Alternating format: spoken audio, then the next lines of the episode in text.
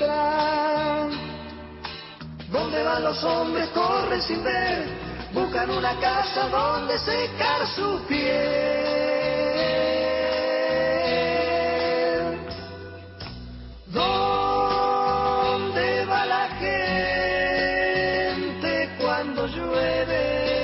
Justo, ¿eh? Estuvo ¿Dónde va la gente cuando llueve? Hoy, ¿saben dónde va a ir la gente cuando ¿Dónde? llueva? Cuando siga lloviendo, a la ¿Dónde? legislatura porteña. ¿Por qué? Porque allí, a- dentro de un ratito, a las 4 de la tarde, para ser exactos, se les va a rendir homenaje a Pedro y Pablo eh, y se los va a declarar personalidades destacadas de la cultura. Cosa que me parece muy atinada. Hace un rato un oyente eh, nos recordaba esto a partir del título que habíamos hecho al principio del programa de hoy. Sí. Eh, este dúo emblemático, Miguel Cantilo, Jorge Durietz, que allá por fines de la década del 60 transitaban su vida entre mm, la costa argentina, la costa uruguaya en Punta del Este, tocando en la playa, en la Fusa, eh, luego viniendo a grabar a la Argentina eh, ese álbum que para mí era eh, realmente fundacional de lo que iba a ser eh, un- uno de los dúos más representativos de esa, de esa década que estaba comenzando, de los 70. Un disco que tenía a este tema como el primero, eh, ¿Dónde va la gente cuando llueve? Pero que también tenía La Marcha de la Bronca, que cerraba con Yo vivo en esta ciudad.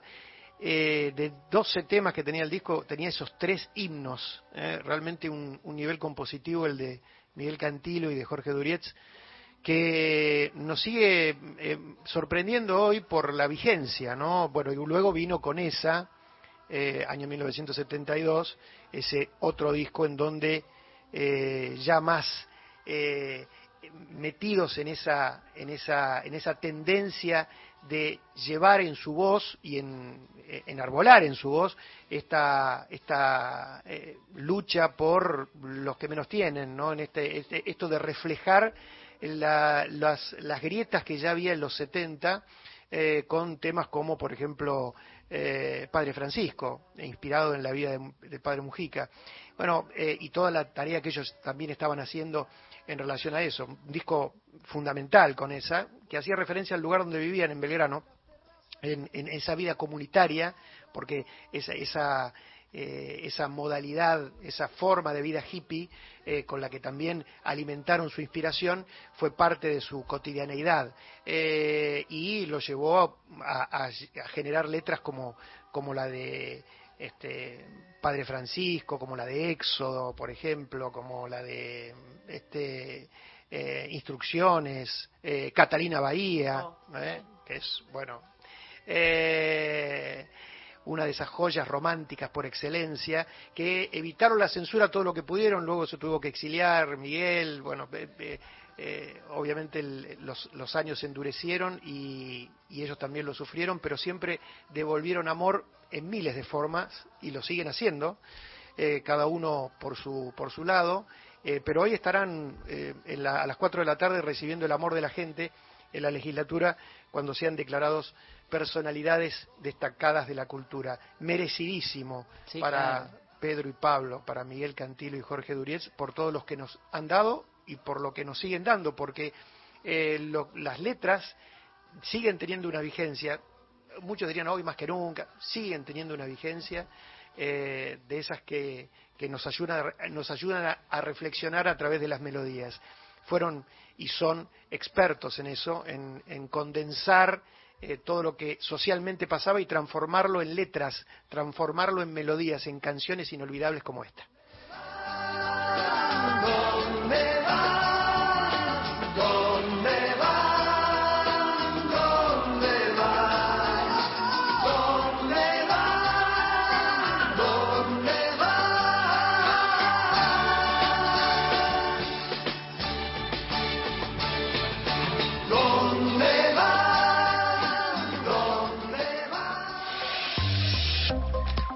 Encontrá los podcasts de la radio en nuestra web, radionacional.com.ar.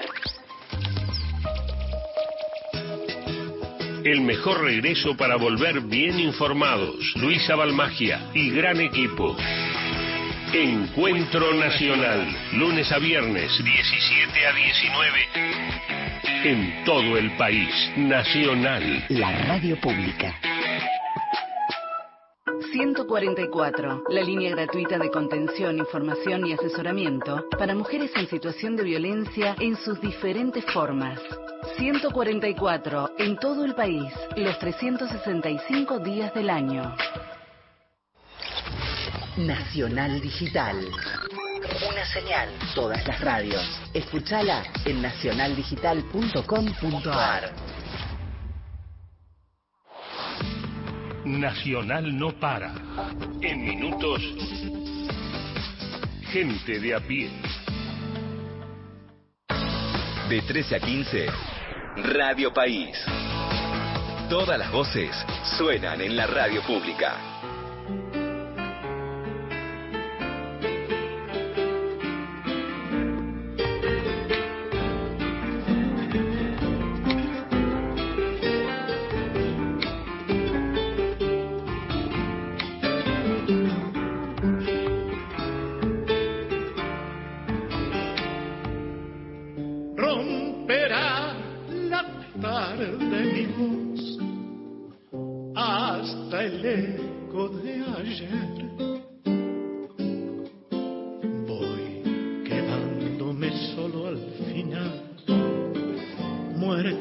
De harto de andar, pero sigo creciendo en el sol.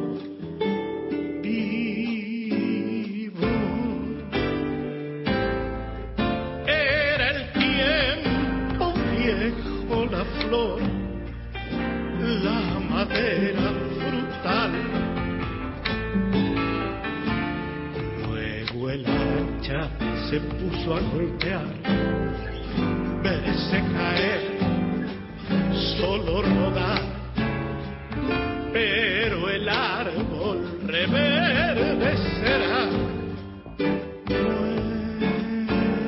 Nuevo. Al quemarse en el cielo la luz del día, me voy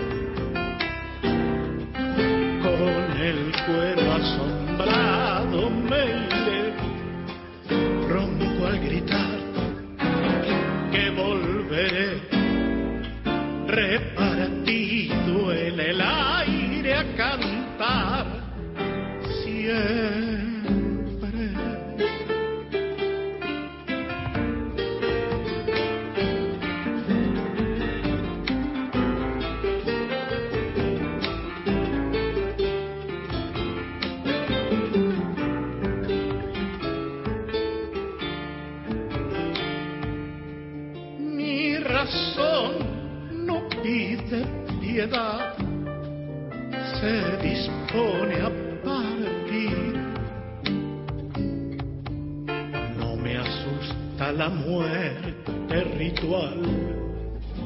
Solo dormir, verme borrar.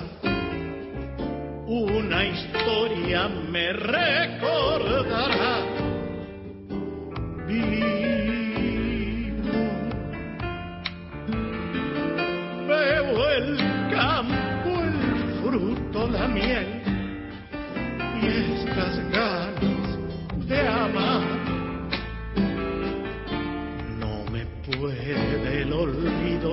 Vencer. Hoy como ayer, siempre llegar. En el hijo se puede volver.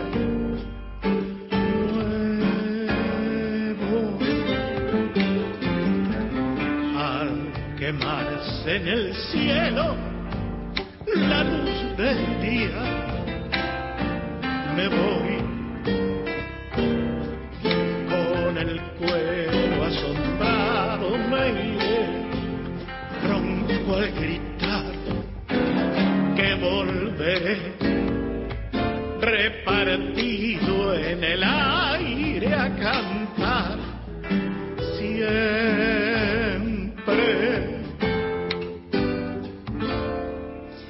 Tomo las palabras de nuestra oyente Manuela de Campana, que ni bien comenzó a sonar este tema, puso en Instagram, creo que como un grito. Qué genio Víctor. Estábamos escuchando justamente a Víctor Heredia con esta versión de Samba para no morir.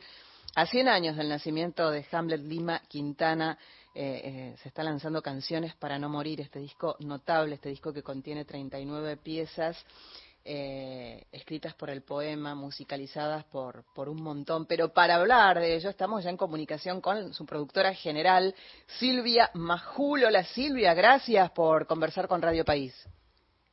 Hola Carla y hola Jorge, ¿no? Sí, estamos los dos. Sí, acá estamos. ¿Cómo estás? ¿Cómo les va, chicos? Bueno, muy contentos con este trabajo que, viste, como que no, no sé si tiene un punto final porque eh, también estamos soñando en que sea en formato físico y también estamos soñando que por ahí, ¿quién te dice se agrega una o dos personas? Porque esta, la obra de Hamlet es tremenda, es tremenda. Ustedes fíjense que ese tema, Samba para no morir, bueno, la, la conoce mucha gente por Mercedes, también la grabó León Gieco, también la ha grabado, bueno, muchos cantantes la han grabado en el mundo, ¿no? Silvia. Eh, son, son eh, 39 canciones las que componen Canciones para no morir, este, este material celebratorio de la obra de Hamlet Lima Quintana. Ahora, las composiciones de Hamlet eh, excedían las 400. Digo, ¿cómo fue el proceso de selección? Y bueno, esto de, mm, por ejemplo, algunos artistas, como el caso de Víctor, hola Víctor, eh, ¿te gustaría? Ay, me encantaría cantar samba para no morir. Bueno, listo, así fue. Puedes llamar a los amigos a los amigos que, que están que están aún con nosotros y decirles, bueno, van a participar, vos quisiste, yo musicalicé, Marian Farías Gómez, yo tengo algo grabado, Julio Lacarra tal otra cosa, yo, bueno, tal tema. Y después fue con algunos otros referentes, como en el caso que, son de la, de la camada prácticamente, no hijos inmediatos de ese nuevo cancionero, Teresa Parodi, León Gieco, Víctor Heredia, Peteco Carabajal. Y en los cuatro casos hubo como eh, manifestaciones distintas. Por ejemplo, en lo de Teresa fue eh, Juanito Laguna, Remonto Barrilete, y ok, con el coro de León Gieco. Ay, querría leer algunos poemas de, de porque estuve leyendo otros en estos días. Por ahí me sale una musiquita, salió una musiquita, séptimo vuelo. O sea, se fue dando todo como de una manera orgánica, porque en ese proceso de una llamada por teléfono con estos referentes, como con Víctor, como con Peteco, que hace una versión de, una samba media cartera con letra y música Armando, bueno, el hijo, eh, eh, el hijo de, de, Hamlet, el hijo, por ejemplo, se encuentra con Lito Nevia. Ah, vos sabés que estamos haciendo el disco, por eso esto es algo cooperativo, pero bueno, estoy a la cabeza, ¿no? Pero se encuentra con el hijo y le dice, Lito Nevia, yo tengo algo que musicalice de tu viejo. Ah, ah sí, bueno. Entonces son 39 canciones que serán unas 20 más o menos, no saqué la cuenta, de cedidas, cedidas que ya estaban grabadas.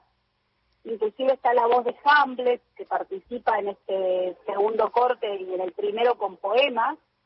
Y después gente joven que, que fuimos así como azarosamente pensando que se dio gente que nos joven le decía, ah, yo quiero estar en este disco, ¿eh? Silvia, vos... Vos mencionaste recién a su hijo. Eh, si mal no recuerdo, Hamlet tiene siete hijos. Eh, los, ¿Los siete han colaborado en esto, alguno más que otro? ¿Cuál fue la participación de sus hijos en este proyecto? De todos los hijos y de los nietos, porque uno de los, el, el hijo de Germán, de uno de los mayores, son siete hijos, con tres mujeres maestras, como dicen ellos siempre, se llevan muy bien por ejemplo, hay uno que está haciendo la película que es Felipe Lima, este dato para Jorge Bacaro. Ah, mirá qué dato. película documental.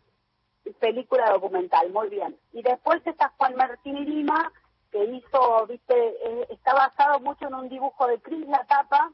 Hamlet era, pertenecía a esa generación que se juntaban, que no había, viste, como, como pequeñas tribus, sino que se juntaban con pintores, escritores, no sé, de todos los géneros bueno, una pintura de Cris, entonces Juan Martín Lima lo que está haciendo es la antología de Hamlet, o sea, haciendo, reescribiendo toda su obra para poder editar la antología de Hamlet.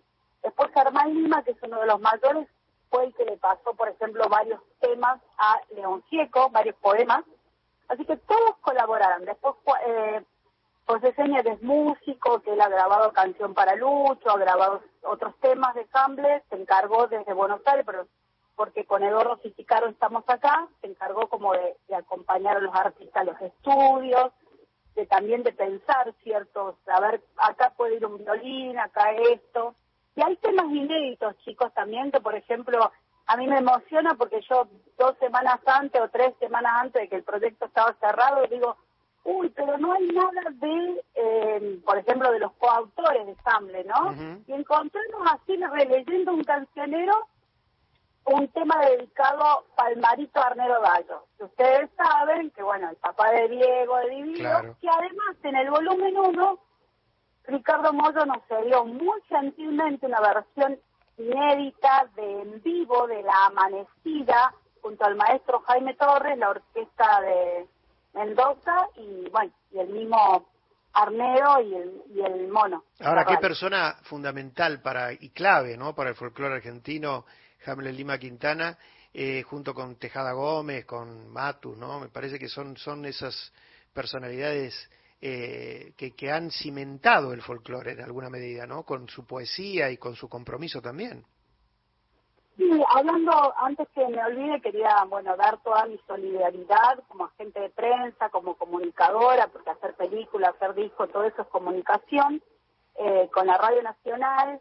Y también hablando de que James siempre decía que él había tenido eh, el, lujo o el beneficio de acceder a la cultura porque su papá tocaba el piano, porque podía comprarle un libro, ¿no? Y que tener, eh, no tener acceso a la cultura es como un como un genocidio cultural, diríamos, ¿no? Sí, sí. Entonces es uno de los derechos que uno no tiene que privarle nunca a sus hijos. Entonces es, esos artistas que uno parece que hablara de la prehistoria, no, están muy presentes, escriben canciones muy presentes, muy, vigentes, además la cultura como alimento espiritual, eh, como el eh, alimento físico, ¿no?